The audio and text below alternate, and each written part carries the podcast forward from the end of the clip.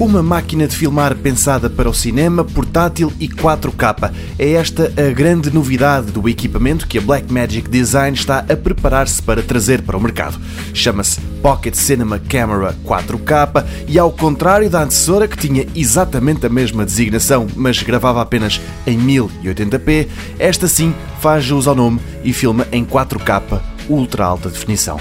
Chama-se Pocket, mas não cabe num bolso. Apesar disso, não deixa de ser pequena face às câmaras de cinema mais habituais. Por outro lado, e face à antecessora, cresceu uns centímetros, já que o ecrã era de 3 polegadas e meia e agora está nas 5.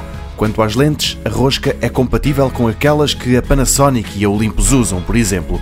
Agentes do cinema vão também gostar de saber que tanto grava a 10 bit ProRes como em RAW a 12 bits. Outra novidade trazida por esta geração da Pocket Cinema Camera 4K é que, à medida que filma, pode usar a saída USB-C para guardar os dados em discos externos. Na prática, é fundamental que o faça, já que fecheiros RAW de gravações 4K são sempre gigantes ainda não está à venda, mas estará em breve. O preço em Portugal não deve ficar abaixo dos 1.250 euros, um valor que parece elevado, mas que, apesar de tudo, poderá ser interessante para amadores e realizadores com um orçamento limitado.